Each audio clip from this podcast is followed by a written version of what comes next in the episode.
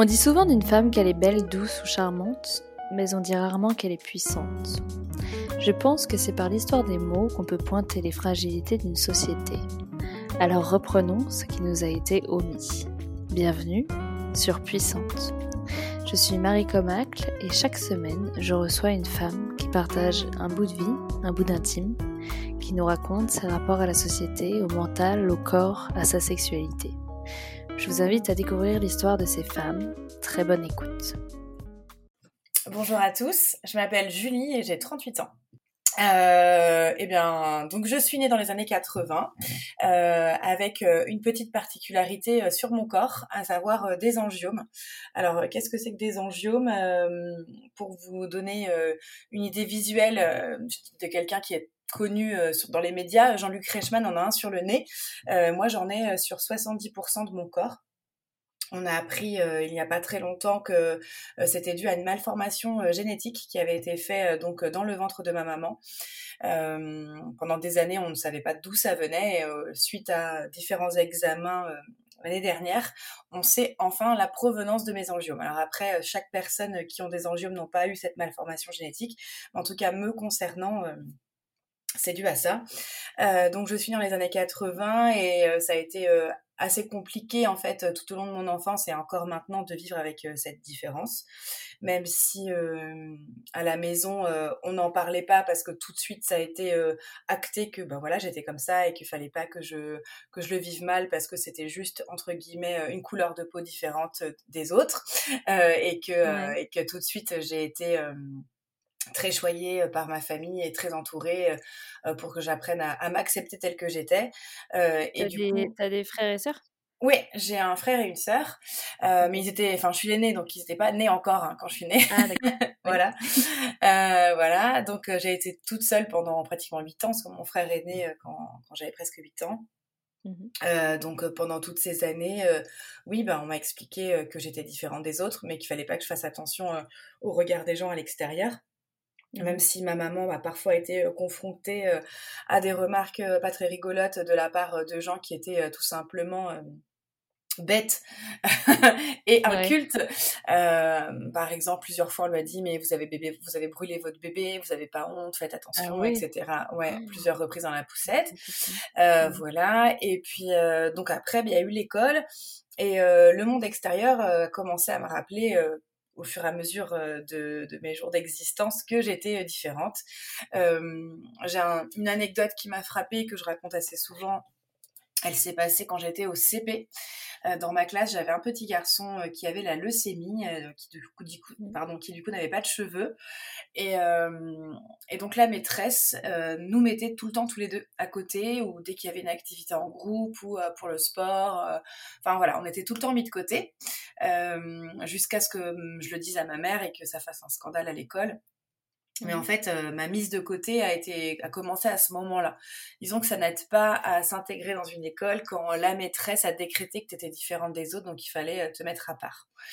Euh, après, j'ai pas trop de souvenirs euh, de la de l'école primaire. Ce qui m'a frappé, ça a été le collège. Déjà que pour n'importe quel individu, l'entrée au collège, c'est violent. Alors, mmh. euh, quand on est euh, une fille et qui en plus on a euh, une différence physique, c'est encore plus difficile. Et ce qui ajoutait une petite difficulté, c'est que mes parents avaient la bougeotte et que on a déménagé plus de 17 fois en 12 ans. Et donc, du coup, on, je devais changer d'établissement scolaire assez régulièrement. Donc, à chaque fois, j'étais la nouvelle. Et qui en plus avait des tâches. Et, euh, et du coup, euh, la fille qui a des tâches euh, vient de cette époque, de cette époque-là. parce que oui, je, je me suis pas présentée, mais je suis la fille qui a des tâches sur Insta. Et ce nom-là est venu de d'un surnom qu'on m'a affublé depuis des années en fait. Et je trouvais que la mmh. symbolique était forte de donner mon mon, mon, nom Instagram, enfin de, de lui mettre ce nom-là. Mmh. Et donc, du coup, c'est vrai qu'au collège, on peut, euh, on peut dire que j'ai subi du harcèlement scolaire, même si euh, avec le recul aujourd'hui, euh, je, me, rends compte que j'en ai pas parlé avec mes parents. C'est vrai qu'en grandissant et en réfléchissant, je me, je me suis posé la question de savoir pourquoi à l'époque je leur en parlais pas, et tout simplement parce que comme à la maison c'était pas un sujet, mes angiomes, c'est vrai qu'on en parlait que quand j'allais voir mes médecins pour des différents soins, différents tests pour les faire enlever, parce ça on, y reviendra, mais on a essayé à plusieurs reprises de me les mmh enlever. mais c'est vrai qu'on n'en parlait pas à la maison, donc j'estimais que je pense que j'ai voulu aussi protéger ma mère qui déjà avait eu des difficultés par le fait d'avoir entre guillemets un enfant différent. Et je peut-être que inconsciemment je voulais la protéger de pas lui faire du mal de lui dire qu'on se moquait de moi au collège. Donc euh, j'en ai jamais parlé à personne de cette période là euh, enfin du moins de ma famille. J'en parlais avec mes amis mais euh, voilà j'en parlais pas. Mais ça a été très compliqué sixième cinquième quatrième troisième tout, tout le collège parce que ben que ce soit à l'école enfin en classe ou dans la cour de récré ou même à la cantine je prenais des réflexions euh, toute méchante, vraiment. Enfin, il y avait, euh, j'avais le droit, euh, on, me balançait du ketchup au visage, par exemple, à la cantine, en me traitant de peau rouge, ouais, on dansait autour de moi en faisant les Indiens, enfin, c'était plein de choses comme ça. toi, tu ne touches pas, t'es contagieuse, enfin, très des conneries dans le genre. Et puis après, quand ça a été l'heure de sortir avec les garçons, ben t'imagines bien que moi, j'étais pas la première fille vers qui on se retournait. on disait tout le temps, bah non, je veux pas sortir avec la fille qui a des tâches, c'est trop la honte, enfin des choses un peu comme ça. Mmh. Qui sont euh, qui sont difficiles, qui restent ancrés en toi pendant des années. Et après, euh, ça m'a ça a été compliqué pour moi d'aller vers les garçons puisque ben je me disais en fait, bah, c'est trop la honte de sortir avec une fille qui a des tâches, enfin c'est pas possible. Euh, et, et du coup à cette période de collège, donc on est dans les années 90, 92. à cette période-là, j'étais suivie à Nantes par un professeur qui suivait l'évolution de mes angiomes parce que il faut savoir que à mon époque, alors aujourd'hui, je n'ai pas les chiffres exacts, euh, mais euh, quand je suis née, on n'était que 7 en France en avoir autant. Parce que moi, j'en ai vraiment ah sur 70% sur le corps. Donc, c'est énorme. Mmh. Et donc, j'étais un petit peu, si tu veux, comme un rat de laboratoire. Euh, mmh. Donc, on allait très souvent à l'hôpital avec ma maman. Et les souvenirs que j'ai, c'est que bah, quand j'arrive, tu as une vingtaine d'internes autour du médecin qui te prennent en photo, qui te mesurent tes tâches. Euh, mmh. Enfin voilà, je sais que mes photos, elles ont été envoyées à des congrès de médecine aux États-Unis. À un moment donné, ils voulaient mettre euh, mes photos dans le petit, petit Larousse médical. Enfin voilà, j'étais mmh. vraiment un rat de laboratoire. Et à cette époque-là, on m'a proposé à mes parents plusieurs euh, solutions en fait pour enlever mes angiomes. donc des solutions toutes saugrenues. Euh, mmh. on a d'abord eu la solution de mettre du fond de teint tous les matins sur mes bras ah et mes mains. Voilà. Mmh. Euh, ma mère leur a dit mais vous comptez nous livrer combien de litres de fond de teint par mois? Parce que vous imaginez bien que ça aide d'être compliqué. Euh, donc on a eu ça. On a eu la possibilité de faire une greffe, donc ils souhaitaient prendre des fesses de ma mère pour en mettre sur moi. donc ça, ça a été non. Et puis après est venue la grande époque du laser. Mmh. Euh, où là on m'a dit bon voilà le laser va faire disparaître les angiomes, euh, c'est miraculeux, euh, c'est super, tu verras, etc. et donc avec mes parents, on a pris la décision de pourquoi pas essayer le laser.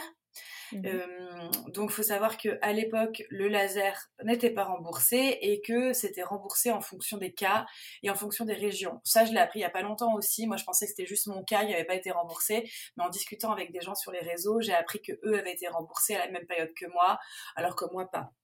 Ah mais voilà, en tout cas, j'habitais dans la région de Nantes et quand on a commencé à faire les traitements laser, il faut savoir qu'à l'époque, c'était 10 000 francs la séance. tu feras la traduction en euros, mais c'était extrêmement cher.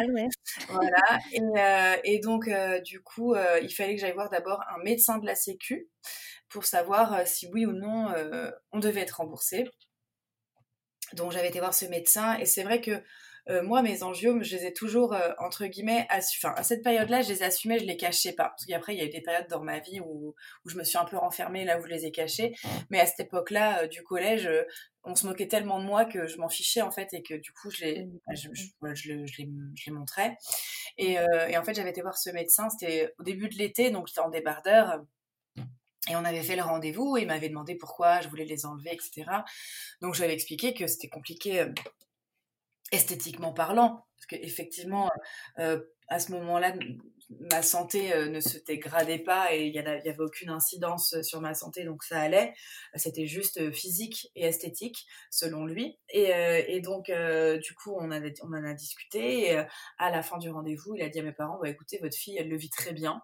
la preuve, elle est venue en débardeur au rendez-vous. je vois pas pourquoi on lui, on lui rembourserait ses séances. Ah, voilà, voilà c'est ça la ah. conclusion. Donc, en fait, je crois, je veux pas dire bêtises, mais qu'il y en avait quelques-unes de remboursées, mais surtout ce que mes parents ont dû payer, c'est dérisoire. Et donc, en fait, on a fait le traitement pendant un an. Alors, il faut savoir qu'à l'époque, j'habitais. C'était combien de fois par. Euh, Alors, justement, je, voilà, je vais, je vais t'expliquer. Il faut savoir qu'à l'époque, j'habitais à Nantes et euh, le seul hôpital qui faisait du laser euh, sous-cutané, c'était à l'hôpital Clocheville à Tours. Donc, euh, en gros, j'y allais une fois par semaine, le lundi. Mais du coup, comme après, si le laser, ça brûle tellement la peau qu'après, moi, j'avais les mains noires et ça faisait très très mal. Donc, j'allais pas à l'école le mardi. Donc, en fait, pendant un an, j'ai raté les lundis et les mardis d'école. Donc, tu imagines bien que j'ai redoublé ma cinquième. parce que ben, j'étais pas là de l'année. Euh, et donc, on partait avec ma mère en ambulance. Donc, ça, l'ambulance était euh, par contre, elle, remboursée. On partait toutes les deux. Et, euh, et à l'époque, on nous avait expliqué qu'il fallait mettre de la crème qui s'appelle Emla, euh, qu'on met pour les bébés quand ils vont faire un vaccin, tu sais, une petite crème anesthésiante. Euh, et qu'il fallait la mettre trois heures avant le soin pour pas que j'ai mal. Et en fait, à chaque fois que j'y allais, je hurlais de douleur parce que le laser, alors je sais pas ce qui est tatoué, mais le laser, c'est fait la même douleur qu'un tatouage, donc c'est une aiguille qui va très très très vite. Sauf que, ben, en plus de la piqûre, ça brûle en fait. Donc c'est vraiment très très très douloureux. Moi, j'ai des souvenirs encore aujourd'hui euh, de la douleur que ça pouvait me faire à l'époque. Et, euh, et donc, euh, du coup, on a fait ça pendant un an et à chaque fois, je hurlais, je pleurais et euh, le médecin, dont je tairais le nom, me grondait en me disant Mais Julie, tu fais de la comédie, c'est pas possible, avec cette crème, tu n'es pas censée avoir mal. Et je hurlais, on, sortait du, on sortait des séances, ma maman avait les mains en sang parce que je lui attrapais la main et je la griffais, quoi. Et, et en dehors du fait que ça me faisait mal, c'était pas efficace. Donc là, on est sur un podcast, je peux pas le montrer, mais sur ma main droite, j'ai, on va dire, 2 mm carrés de taches blanches qui sont dues à un an de laser. Donc ah, euh, voilà. Donc du coup, au bout d'un an, on a arrêté. Et puis peut-être 5-6 euh, mois après, euh, après l'arrêt des soins, j'ai reçu un appel à la maison de, du professeur qui m'avait fait les lasers, qui m'appelait pour s'excuser parce qu'en fait, elle s'était rendue compte que la crème, pour que ce soit efficace, fallait la mettre 24 heures avant. Voilà. Mmh. si, si. Donc, euh, j'avais, je faisais pas de la comédie. Euh, j'ai été quand même très résistante à la douleur. Donc, euh, enfin, quand je dis que j'ai mal, c'est que j'ai mal. Donc, euh, donc voilà. Donc, on a décidé de stopper, de stopper les, les, les lasers. Et puis après, bah, tout au long de ma vie, j'ai eu d'autres problèmes médicaux qui, qui sont dus euh, finalement à, ces angiomes-là, des, problèmes cardiovasculaires. J'ai fait beaucoup de phlébites, des embolies pulmonaires, etc. Donc je suis suivie euh, aussi de ce côté-là et ça va bien. Donc là, il n'y a pas de souci à avoir. Mais c'est vrai que ça a découlé quand même euh, des problèmes médicaux qui sont pas trop rigolos et qu'il faut que je fasse du coup attention au quotidien à cause de ça. Et on a, on a décelé donc il y a deux ans, suite à mon embolie pulmonaire, qu'en fait j'avais un syndrome qui s'appelle Klippel-Trenaunay. Et ça, pareil, enfin c'est un médecin qui a mis le doigt dessus alors que ça fait des années que je vis avec. Et euh, on m'a dit que c'était une maladie très très rare. Et puis en pareil, en parlant sur les réseaux, j'ai rencontré d'autres gens qui l'avaient. Et euh, ben, ça pourrait expliquer, en plus de la malformation génétique, pourquoi j'ai des angiomes et pourquoi j'en ai autant. Alors après, c'est comme ce que je disais en début, tous les gens qui ont un clipple traînonnet n'ont pas des angiomes et inversement. Enfin, tu vois, c'est pas, il faut pas prendre au pied la lettre ce que je dis. pour les gens qui m'écoutent et qui ont un angiome, se disent pas, ah, j'ai peut-être un clipple traînonnet. Euh. non, c'est vraiment un cas à part. Donc ça, c'est pour la partie médicale. Et c'est vrai qu'après, bah, en grandissant, après le collège, il y a eu le lycée, euh, où là, j'ai décidé de prendre un petit peu euh, le taureau par les cornes et parce qu'on continuait à déménager. Hein. T'imagines qu'on continuait à déménager quand même. à prendre le taureau par les cornes et à me dire bon, euh, pendant toutes ces années, le début de ta vie, tu as souffert euh, auprès des, enfin, au collège, avec les gens qui, qui se moquaient de toi et euh, tu étais mis de côté à part deux, trois personnes qui étaient à l'époque intelligentes et qui acceptaient les gens tels qu'ils étaient. J'avais pas beaucoup de copines. Mmh. mais arrivé au lycée, je me suis dit bon, stop, on va changer les choses. Et, et donc du coup, j'étais un peu devenue, alors j'aime bien dire cette expression, mais le trublion de la classe, tu vois, j'étais un peu la nana qui ouvrait sa bouche quand il fallait pas ou quand il fallait, mais enfin, je l'ouvrais tout le temps.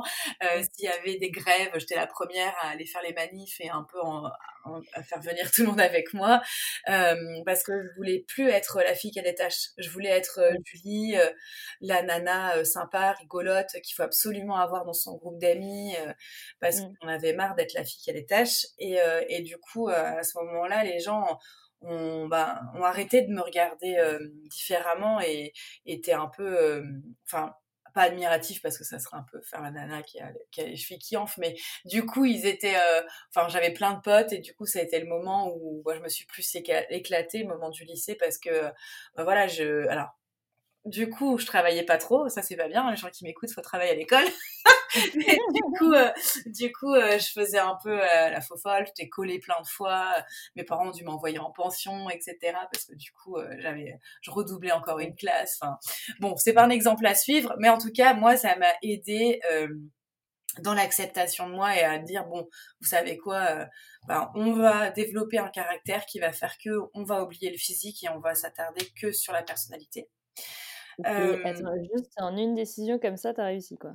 Bah, enfin, avec le recul, euh, ouais, avec le recul, alors, à mon avis, ça s'est pas fait comme ça du jour au lendemain, mais en tout cas, c'est comme ça que je le ressens 20 ans après, dans mes souvenirs, qu'en arrivant au lycée, je me suis dit, bah, tu sais quoi, là, cette année, enfin, tu vas pas être la fille qui va être dans ton coin, tu vas être la fille, bah, par contre, du coup, c'était l'extrême, hein. je suis passée de la nana qui était dans son coin un peu harcelée à la nana euh, qui ouvrait un peu trop sa bouche, mais bon, en attendant, moi, ça m'a aidé et ça m'a permis, euh, bah, de développer un caractère que j'ai encore aujourd'hui, hein, euh, cet, cet, esprit un peu meneuse où j'aime bien être entourée. Enfin, après dans ma carrière professionnelle, euh, ça s'est senti hein, d'être ce côté où j'aime bien être un peu sur le devant de la scène, puisque du coup pendant dix ans après j'ai bossé au club Med, donc j'étais tous les soirs sur scène. Euh, donc tu vois, ça, il y a quand même un lien. Et le fait que je sois aujourd'hui sur Instagram, je pense qu'il y a aussi ce petit lien. Alors pas d'être sur le devant, mais du coup d'assumer au grand jour et d'être celle que je suis euh, sans me soucier en fait du regard des gens. Et donc du coup, effectivement, après mes études, euh, j'ai vu une petite annonce euh, qui disait le club Med recrute. Euh, et je dis bah pourquoi pas, je vais me faire une petite année. Et encore même pas dans ma tête, je partais faire six mois parce que de base, moi, je suis diplômée pour travailler avec les enfants. Donc je m'étais dit bah ça va être sympa, je vais travailler dans la crèche du club Med et puis on va rigoler. Mm. Et en fait, euh, ça a duré pratiquement dix ans. Donc j'ai fait, euh... j'ai fait plusieurs années au Club Med et après je suis partie chez Nouvelle Frontière. Ah, euh... mes parents avaient une agence Nouvelle Frontière. Ah bah tu vois, comme quoi. Rigolo, pas bien. Exactement, exactement. Donc j'ai fait, euh, ben j'étais responsable euh, d'hôtel, euh, enfin tu vois, ce qu'on appelle chef de village quoi. Donc d'abord j'étais mini club et puis après après responsable d'animation. Donc j'ai fait pas mal de pays, j'ai beaucoup bougé. Et en fait, ce qui m'a vraiment aidé dans l'acceptation de moi, c'est ces voyages là, parce que pendant des années, voilà, j'ai été mise de côté parce que j'étais différente. Et en fait, quand je suis arrivée notamment en République dominicaine, je le raconte souvent parce que c'est quelque chose qui m'a marqué euh, personnellement de par euh, les sentiments que j'ai pu ressentir là-bas et pour la suite de ma vie. En fait, quand j'ai mis un pied en République dominicaine, j'ai arrêté de me sentir euh, scrutée et différente parce que même si j'avais déjà commencé le chemin de l'acceptation de moi et arrêté de me sentir différente aux yeux des enfin aux yeux des autres. Quand je me promenais en France, euh, je me sentais toujours épiée, tu vois, j'allais à la piscine, je disais à mes parents non, je vais pas à la piscine, je vais me mettre en maillot, on va me regarder, je vais pas à la plage, tu vois, j'avais j'avais quand même cette envie de, de me cacher un peu euh, même si j'assumais celle que j'étais. Mais arrivé là-bas, euh, en fait, les gens me regardaient pas. Euh, enfin, ils me regardaient euh, parce que euh, physiquement je l'intéressais, mais ils me regardaient pas, ils regardaient pas mes angiomes en fait. Et en fait, je suis mmh. restée pendant plus de trois ans avec un dominicain qui ne m'a jamais demandé ce que j'avais sur le corps en fait, jamais. Jusqu'au jour où je me suis dit, il est quand même chelou lui. il me demande pas ce que j'ai, c'est quoi son problème et tout. Et, et, du coup, je lui avais dit, mais pourquoi tu me demandes pas? Il me dit, mais Julie je m'en fous en fait. Regarde, moi je suis noire, toi t'es rose et blanche. Bon bah voilà, le débat il est fini, hein, ça s'arrête là quoi. Et, euh, et c'est vrai que ça m'a beaucoup aidé euh, dans l'acceptation euh, de moi de rencontrer cette personne et, et, et, derrière de continuer à, à, voyager et voyager et voyager et de me dire qu'en fait le problème était peut-être qu'en France on avait un gros train de retard sur l'acceptation des différences. Et, et c'est vrai que pendant toutes ces années là, ben, je me suis pas enfin, on s'est jamais moqué de moi. Les seules personnes qui se sont moquées de moi, euh, ouvertement, indirectement, hein, euh, c'était des, touristes français, tu vois. Oui, ben, voilà, c'était les touristes français qui arrivaient. Bah alors, faut mettre de la crème solaire, sinon on n'aurait pas des taches. Enfin, des conneries pareilles. Mmh. Donc, euh, il y a même une maman au mini-club qui avait fait circuler une rumeur comme quoi j'étais contagieuse et qu'il fallait surtout pas mettre les enfants, euh, sinon tous les enfants allaient, être, euh, allaient avoir des, des tâches. Et je me mmh. souviens qu'à l'époque, j'avais eu un énorme soutien de mon chef de village euh, qui s'appelait Colin et qui avait dû faire, euh, qui avait fait une réunion, mmh. qui avait fait une réunion euh, de, enfin qui avait convoqué tout l'hôtel en disant je vous présente Julie, c'est Bigou, elle est pas contagieuse, le prochain parent qui dit ça, il a plus, enfin les les enfants n'auront plus accès au mini club, enfin voilà il avait démenti la rumeur et il avait fait que en sorte que ça n'arrive plus. Mais enfin voilà, toutes ces années-là m'ont donné beaucoup de force.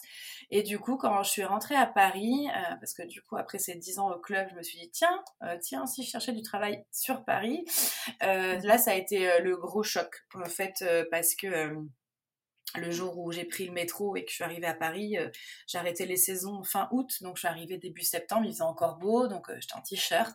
Là, je suis rentrée dans le métro et je me suis sentie épiée, tu vois, j'ai senti, je sais pas combien de personnes peuvent rentrer dans une rame, mais en tout cas, j'ai senti tous les regards euh, sur moi. Et ça a été très difficile.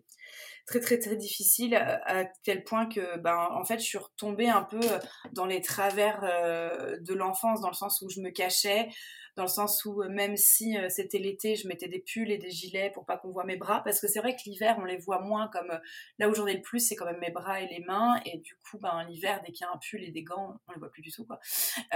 donc là, je mettais des gilets, je me cachais, etc.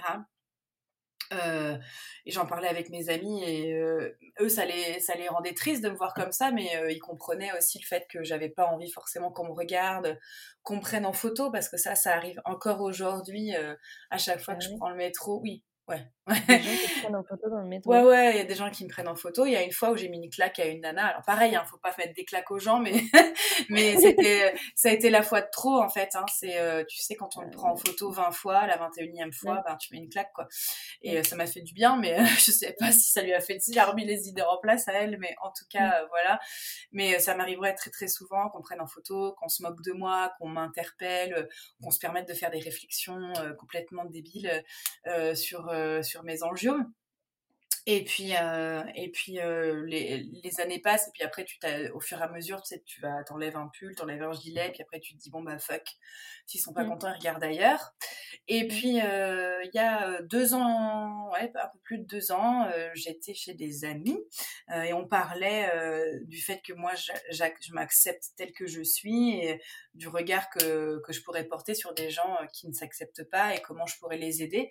Et, et en fait, j'ai un de mes amis qui m'a dit, mais Julie, pourquoi tu crées pas un compte Instagram qui parle de tes angiomes mmh. Et euh, j'avais dit, bah, pourquoi en fait? Ça intéresse qui?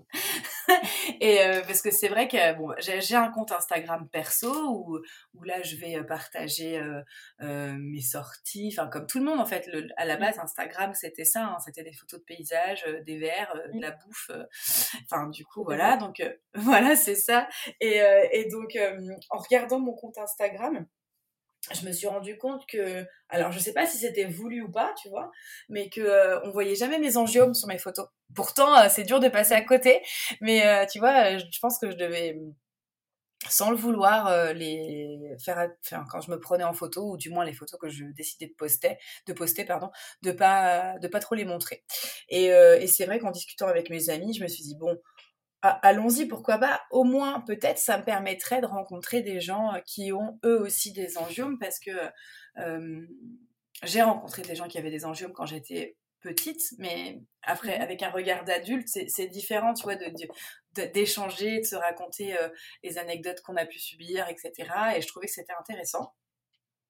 Donc au mois de juillet, il y a deux ans, j'ai posté ma première photo sur Insta, une photo nue, tu vois, je, commençais fort, alors on, enfin mm. on voit pas, on voit rien, mais c'était une ma première photo et je l'ai postée parce que quelques temps avant, j'ai une amie qui est photographe qui était passée le week-end à Paris qui m'avait dit bon bah viens on va shooter dans Paris, j'ai besoin de quelques photos pour mon site internet et qui le dimanche m'avait dit bon tu sais quoi là, on, tu vas te mettre toute nue et puis je vais te prendre en photo. Et j'avais dit, mais elle, est, malade celle-là, tu me ça va pas et tout. Et elle me dit, si, si, je vais te montrer que tes angiomes, c'est beau et ça peut être artistique. Parce que à ce moment-là, euh, et c'est hyper important dans mon histoire, je les acceptais, mais je trouvais pas ça beau. Ouais. Tu vois, c'était, c'était là, bon, j'avais pas le mmh. choix. De toute façon, je suis née avec et ça partira jamais, donc j'ai pas tellement le choix. Mais je trouvais pas ça beau. Et en mmh. fait, quand on a fait ce shooting et qu'elle m'a envoyé les photos, je me suis dit ah ouais non mais en fait euh, ben, c'est super joli, mmh. c'est euh, c'est artistique, c'est euh, enfin c'est c'est top. Et, et, donc du coup j'ai posté cette photo là et puis ben avec le hashtag angiome j'ai commencé à parler avec des gens qui avaient des angiomes et puis au fur et à mesure tu as d'autres gens qui sont venus parce que pendant allez on va dire pendant 5-6 mois mes seuls abonnés c'était ma famille et des gens qui avaient des angiomes tu vois et puis au fur et à mesure, euh, ça a commencé à grandir, à grandir, à grandir. Euh, et puis euh, quand je suis arrivée aux 1000 abonnés, j'ai participé à un hashtag qui s'appelait On veut du vrai, d'une page qui a été créée par 12 février Julie et My Better Self Louise. Elles ont créé une page qui s'appelle On veut du vrai pour dénoncer un peu les dictates de la beauté et que tout le monde est beau en fait, peu importe euh, sa différence ou, son, sa corpulence ou son corps.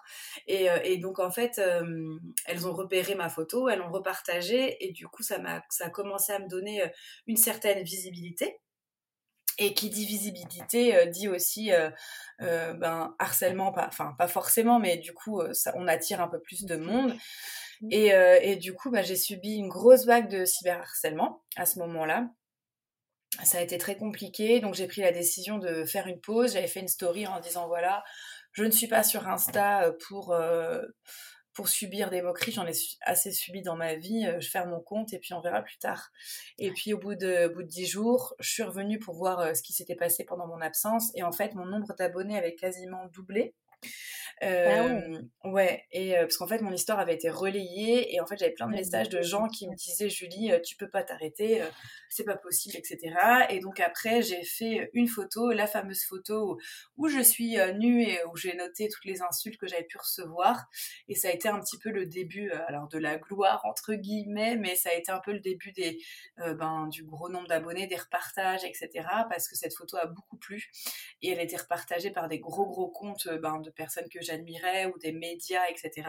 Mmh et ben aujourd'hui, je suis à plus de 35 000 abonnés et je trouve ça incroyable parce que il y a deux ans, quand j'ai commencé, jamais j'aurais cru que j'en arriverais là un jour parce que c'était pas le but à la base de mon compte Instagram.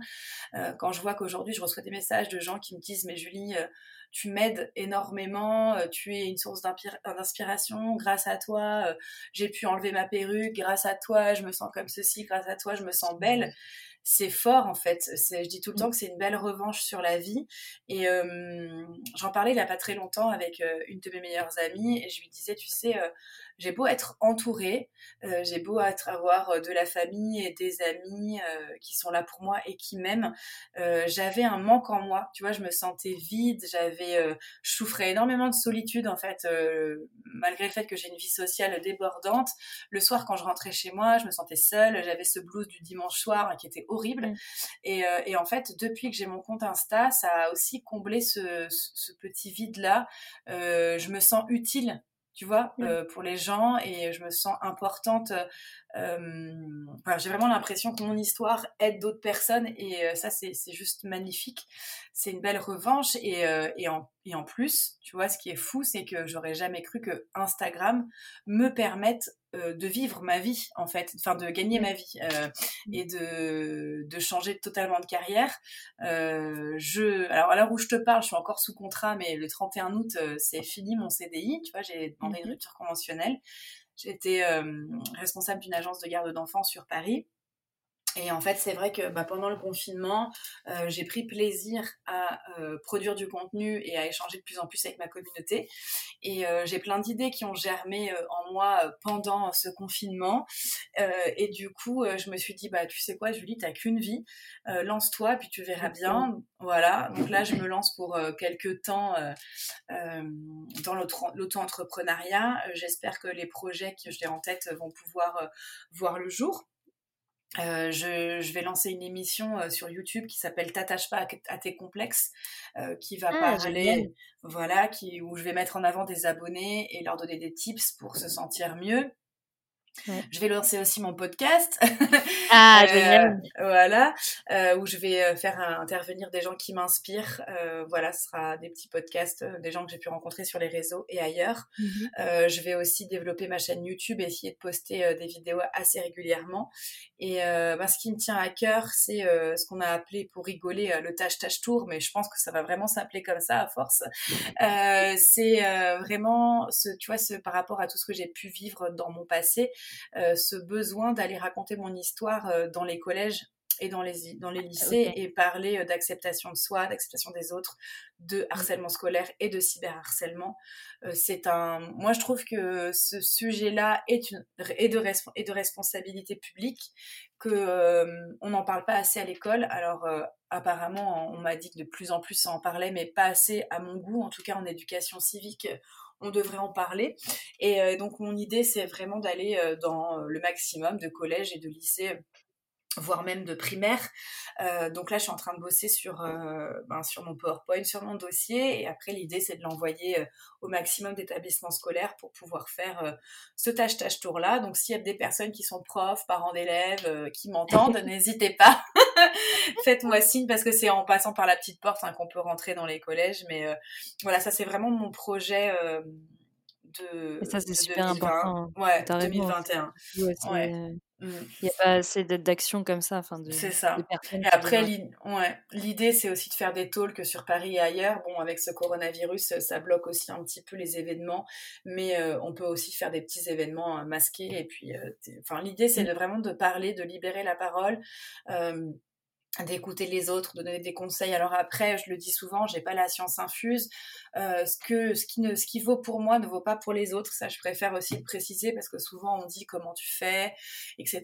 Ben, aussi, euh, je pense que chacun a son histoire et que en fonction de son histoire, on développe son caractère, on se développe des tips qui sont valables pour moi, mais qui sont pas forcément valables pour toi.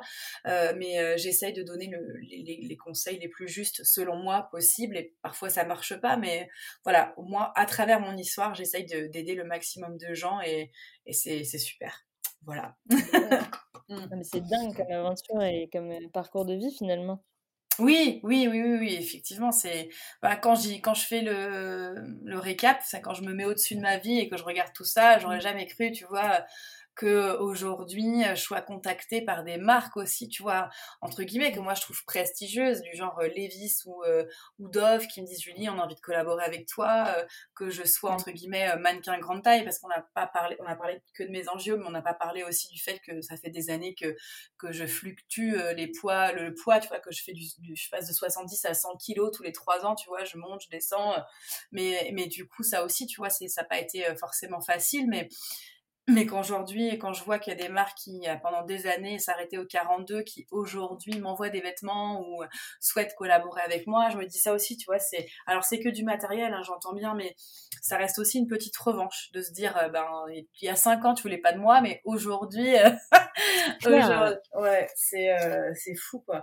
Et même faire, ouais, du, du mannequinat, de, de poser pour des marques comme Meuf Paris, que j'adorais suivre, enfin, avant d'avoir mon compte, la fille qui a des tâches, je les suivais déjà. Et quand elles m'ont dit, Julie, est-ce que tu aurais posé pour nous? J'étais là, ouais, mais c'est incroyable.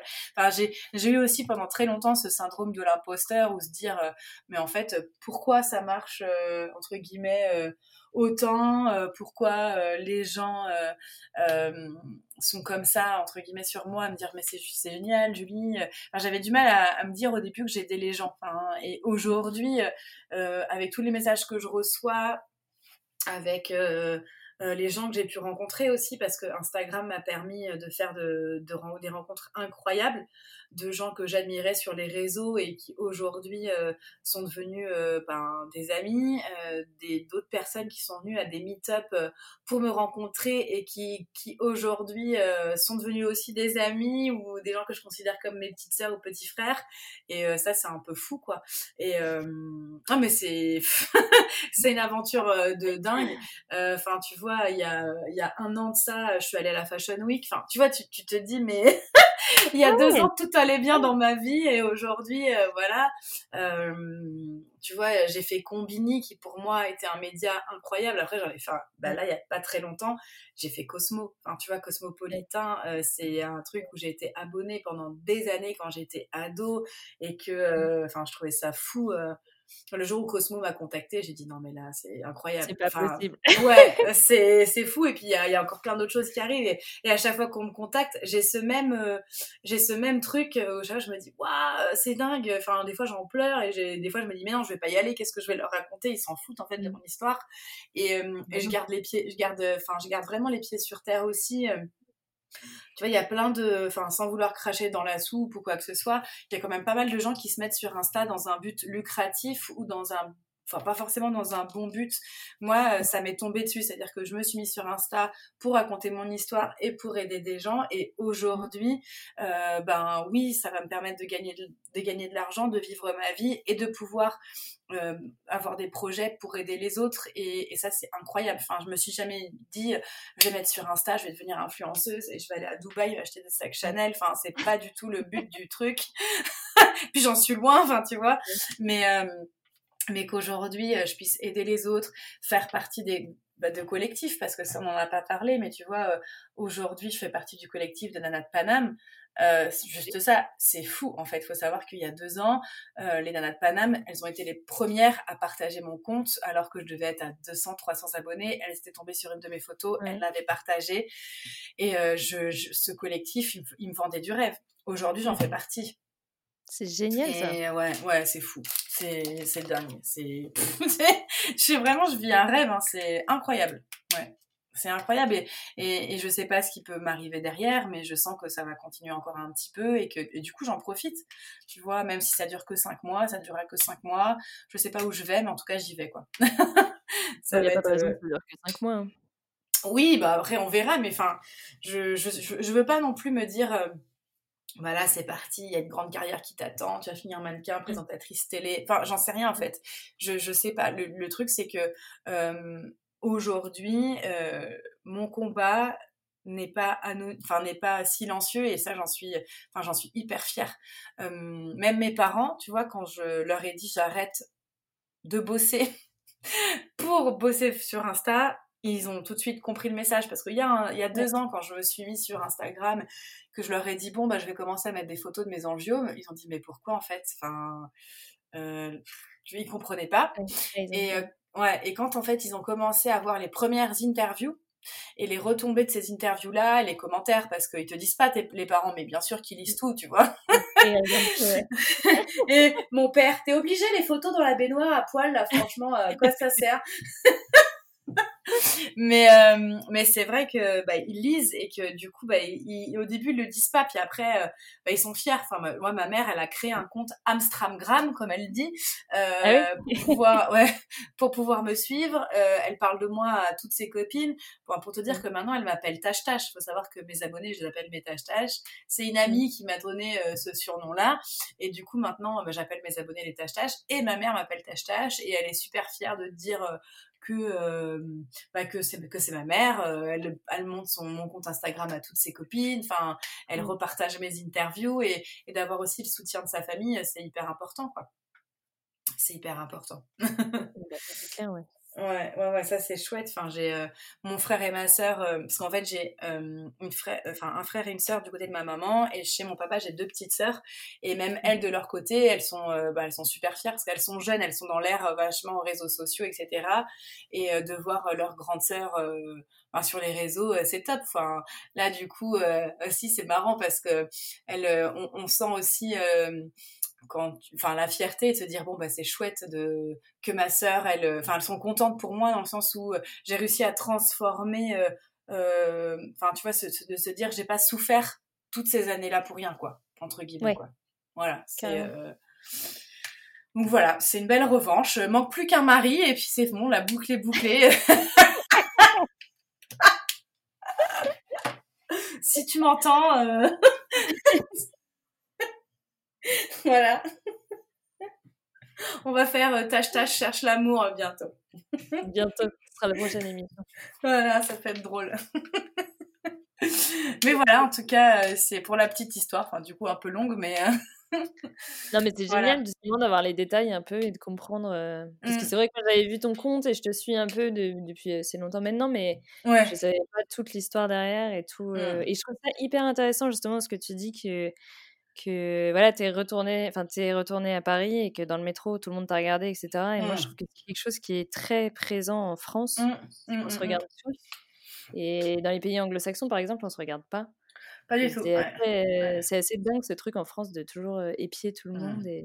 Bah, de toute façon, quand t'as que, as que aller à Londres pour voir la différence entre Paris et Londres. C'est-à-dire qu'à Londres, la plus grande taille, enfin, tu, peux trouver des vêtements jusqu'aux 70, 80, enfin, ils s'en foutent en fait de la taille des, des personnes aussi. Enfin, c'est là, mmh. ils ont une évolution qui est qui est bien avancé par rapport à nous, enfin parce que tu vois dans les magasins euh, pour t'habiller, enfin en tant que personne entre guillemets de grande taille, c'est très compliqué de trouver de quoi s'habiller. Hein. S'il faut aller à Londres pour s'acheter des fringues, c'est des fringues de jolies et de qualité, parce que c'est vrai que tu as des grandes enseignes qui proposent du grande taille, mais c'est hyper mémérisant, c'est moche. Enfin, il n'y a rien de, de, de, très essayant là-dedans. Donc, euh, bah ouais, la France, il y a encore du progrès à faire et, euh, et je me dis que hum, petit à petit, on avance, qu'avec des, des comptes euh, comme Julie, tu vois, 12 février, Mm. comme Romain, Roro le costaud, tu vois, qui est en fauteuil, euh, euh, même le mien, enfin je me mets pas à leur niveau, mais c'est vrai qu'on est un peu sur euh, le même combat et que, des comptes comme nous aient la place sur les réseaux, ben, c'est super. Et que qu'on soit de plus en plus visible dans les médias, c'est super aussi.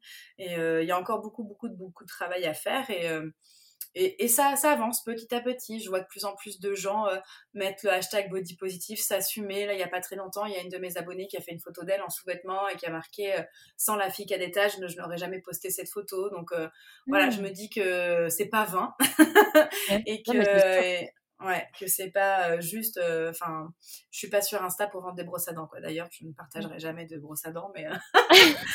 Euh, enfin, voilà, même par rapport aux marques aussi avec lesquelles je collabore. Hein, tu vois, je, je dis pas. des propositions de collaboration, j'en reçois tous les jours. Je vais pas dire oui pour dire oui. je dis oui aux marques qui ont une éthique, qui ont euh, un message à faire passer, euh, qui soit passe par une association ou qui dans leur campagne de pub euh, montre tout type de femmes. Enfin, j'essaye vraiment de travailler avec des marques qui me ressemblent et pas juste travailler avec une marque pour travailler avec une marque. Ça c'est mm. ça c'est pareil aussi. Enfin, je ne vendrai pas mon âme au diable. Jamais. Jamais, ouais. Voilà. ouais, c'est hyper important. Mm. C'est hyper important et de pas Enfin, ça, je le, je le, dis souvent, mais moi, je suis hyper transparente. Mais euh, par exemple, je, je refuse euh, les affiliations, c'est-à-dire que quand j'ai un code promo, il est à 100% pour ma communauté et je prends pas de pourcentage dessus. Euh, il y a qu'une marque qui m'a donné de l'argent sur un code promo et du coup, j'ai refilé à une asso parce que je veux pas me faire de l'argent sur mes abonnés, en fait. Ça, c'est un truc que... Mmh tu vois. Apparemment, c'est le jeu, mais euh, moi, je suis pas. en tout cas, c'est pas comme ça que je fonctionne, parce que parce que peut-être que de base, quand je me suis mise sur Insta, c'était pas dans l'idée aussi de gagner de l'argent, tu vois. C'était pas euh, c'était pas cette idée-là. Donc, euh, en tout cas, bah, ceux qui m'écoutent, merci parce que du soutien, de la force, parce que c'est aussi grâce à, à, ceux qui me suivent que j'en suis là aujourd'hui. et ça, il faut pas oublier de remercier les gens et j'espère que l'aventure, elle va continuer et qu'il y a plein de choses qui vont arriver et qu'on pourra en reparler. Euh, que je reviendrai faire un podcast chez toi. Avec grand plaisir. Voilà. Ouais, ouais, un grand plaisir en tout cas. bah, merci beaucoup. Merci Marie et puis ben euh, je te souhaite plein de bonnes choses à toi aussi et euh, ben voilà, je vous embrasse tous. Prenez soin de vous. Merci beaucoup. Merci. Merci beaucoup pour cette écoute. J'espère que ça vous a plu et si c'est le cas, je vous invite à mettre la note de 5 sur 5 sur Apple Podcast pour diffuser le podcast au plus grand nombre. À la semaine prochaine.